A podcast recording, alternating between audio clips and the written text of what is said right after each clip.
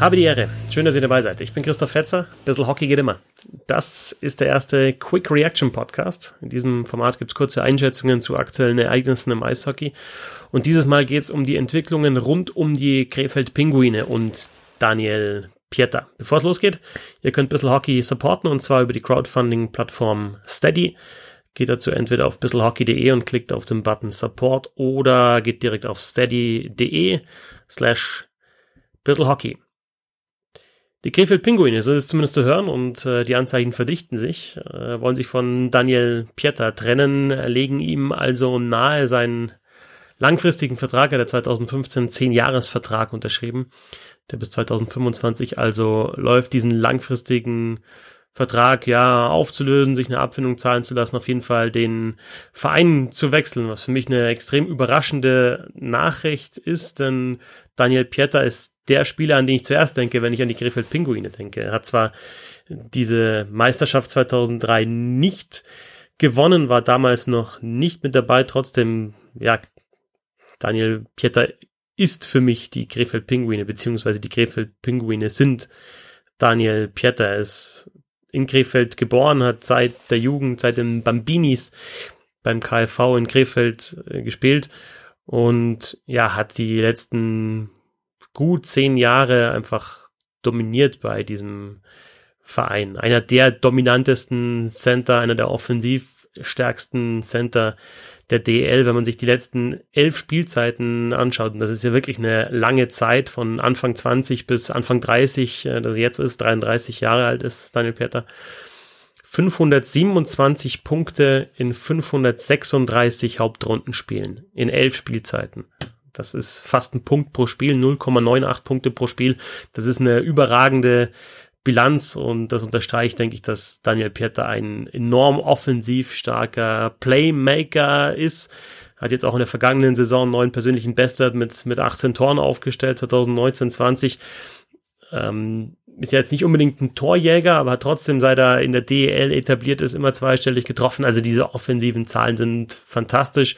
18, 19 hat er die meisten DEL-Assists gehabt und halt konstant, ja, ähm, 25, 30 Assists pro Saison, was einfach eine richtig gute Zahl ist. Also diese ganzen Statistiken unterstreichen, was er für ein, ja, ein überragender Spielmacher einfach ist. Und wenn man mal schaut, wer an seiner Seite gespielt hat und halt auch tatsächlich von ihm profitiert hat, jetzt in der Saison 2019-20 haben Grant Bassie und Chad Costello jeweils 20 Tore gemacht. Da sind zwei Spieler, die sind aus der ECHL aus der East, Co East Coast Hockey League nach Krefeld gekommen. Also ja, deren Karriere hatte auf jeden Fall eine Delle und jetzt sind sie Torjäger geworden in der DL. In der Saison davor 2018, 19 war Jakob Berglund derjenige, der profitiert hat von, von den Pässen von Daniel Pieter. Der hat vorher in der zweiten schwedischen und der zweiten Schweizer Liga gespielt und in Norwegen, also nicht in großen Ligen. Äh, ja, dann in der DEL 32 Tore gemacht, Torschützenkönig geworden, jetzt spielt er in der KL. Marcel Müller, Martin Schimanski, das sind alles Namen, die eben an der Seite von Daniel Pieter gespielt haben und da ja richtig von ihm profitiert haben und eben Torjäger waren. Also er setzt seine Mitspieler einfach sehr, sehr gut in Szene. Er ist in Überzahl natürlich ein sehr guter Spielmacher und auch da nochmal ein Blick auf die Saison 2019-20. Daniel Pieter war Teil der zwei torgefährlichsten Powerplay-Formationen der kompletten Liga. Danke an den Markus Lerfond für, für die Daten. Also nur der ERC Ingolstadt hatte eine Formation, die torgefährlicher war. Pieter zusammen mit Brugisa, Bersi, Costello und Saponari, das war die zweitgefährlichste, zweittorgefährlichste Powerplay-Formation der Liga und der Pieter war halt eben da der Spielmacher. So, und jetzt sind das alles offensive Zahlen natürlich und die Kritik an Daniel Pieter ist ja immer, ja, defensiv ist er nicht so stark, arbeitet nicht so nach hinten. Wenn man sich aber anschaut, ähm, wo er auch seine Bullies nimmt, also wo er eingesetzt wird. Daniel Pieter ist der Mann, der mit Abstand die meisten Bullies in der offensiven Zone genommen hat. Also wenn Bully vor dem gegnerischen Tor ist, dann wird Pieter oft aufs Eis geschickt. Er hat ja auch insgesamt sehr, sehr viel Eiszeit, aber das ist natürlich eine Situation, in der der Trainer dann Pieter auf dem Eis haben will, wenn die eigene Mannschaft äh, sogar in der offensiven Zone Bully hat. Also mit Abstand die meisten Bullies in der offensiven Zone. Aber es gibt auch nur vier Spieler, die mehr Bullies in der defensive Zone, defensiven Zone genommen haben in der vergangenen Saison als Daniel Pieter. Also da ist er auch vorne mit dabei. Es ist nicht so, dass der nur offensiv eingesetzt wird und dann eben nur eingesetzt wird, wo es vor allem ums Scoren geht. Nee, nee, der nimmt auch die wichtigen Bullies im eigenen Drittel. Plus-Minus-Statistik wird öfter mal gegen ihn verwendet. Also die war jetzt bei plus plus zwei in der vergangenen Saison 41 zu 39 im 5 on 5 plus vier, also jetzt sicherlich nicht überragend. Man muss aber halt auch sagen, ja, er hat insgesamt äh, in keinem überragenden Team gespielt und äh, plus minus ist halt immer auch eine Teamstatistik. Und wenn die Krefeld Pinguine in den vergangenen Jahren Probleme hatten, dann sicherlich nicht in der Pieter-Reihe, sondern halt entweder dahinter, in den Reihen dahinter oder eben in der Verteidigung und im Sturm. Und wenn es immer heißt, ja, für, für, eine tolle Mannschaft brauchst du halt auf jeden Fall einen guten Torwart, einen guten Verteidiger und einen Nummer 1 Center. Ja, die, die Krefeld Pinguine hatten halt in den vergangenen Jahren genau einen Bestandteil davon, nämlich Pieter als Nummer 1 Center. Und alles andere hat gefehlt. Also sowohl der, der wirklich überragende Verteidiger als auch äh, der wirklich überragende Torwart war nicht da. Und es hat eben einfach auch die Tiefe äh, gefehlt hinter Pieter. Also nicht das Problem, dass Pieter nicht funktioniert oder dass er nicht scoret oder dass er die Spieler neben ihm nicht scoren. Nee, nee, ganz im Gegenteil. Wer neben ihm gespielt hat, der hat dann auch gescored. Sondern das Problem war halt eher die Tiefe im Kader und das, was hinter Pieter war. Und deswegen ist für mich unverständlich, dass man sich jetzt von Pieter trennen will. Vor allem ist er auch eine Identifikationsfigur. Also er hat jetzt auch eine, einen riesen Rückhalt in der Fanszene. Es gibt den, den Hashtag Pro86, also seine Rückennummer 86.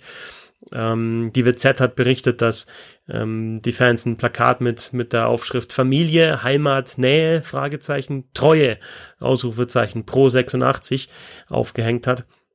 Und dass Pieter eben auch diesen Vertrag unterschrieben hat über zehn Jahre, was völlig außergewöhnlich ist, zeigt, dass er ja eben auch an den Krefeld-Pinguinen hängt. Und auch wenn sportlich jetzt die vergangenen Jahre nicht gelaufen ist für die Pinguine und er sicherlich Angebote und Möglichkeiten hatte, woanders zu spielen, ist er da geblieben. Auch wenn zum Beispiel Marcel Müller weggegangen ist, der nicht nur sein, sein Mitspieler war, sondern auch ein Freund. Er ist trotzdem da geblieben, hat den Krefeld-Pinguinen immer die Stange gehalten. Und ja, jetzt wird er, so wie es aussieht, absolviert. Äh, Vorbild für die Jugend auch, auch das war in der WZ zu lesen, dass sein Trikot da in der Kabine hängt in der Jugend und ja, sich die jungen Spieler dann auch an ihm orientieren, also nochmal eine absolute Identifikationsfigur. Ich weiß natürlich nicht, was da hinter den Kulissen läuft, aber es gibt einen riesen Umbruch bei den Krefeld-Pinguinen, neuer Gesellschafter, neuer Manager, neuer Trainer. Und jetzt wollen sie anscheinend auch den Kader abreißen, weil die Namen Schimanski Ankert und Östlund sind ja auch schon gefallen. Äh, also ich weiß tatsächlich nicht, ob das der richtige Weg ist.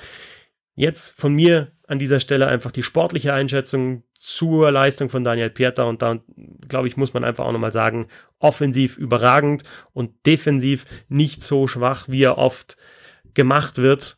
Es gibt auch in der vergangenen Saison 2019-20 gab es nur einen Spieler mit äh, Carsten McMillan von den äh, Fishtown Penguins aus Bremerhaven, der mehr Schüsse geblockt hat, also ein Stürmer, der mehr Schüsse geblockt hat als Daniel Pieter. Das vielleicht auch nochmal als zusätzliche Statistik für seine Defensivarbeit und seine äh, Bereitschaft auch defensiv zu arbeiten.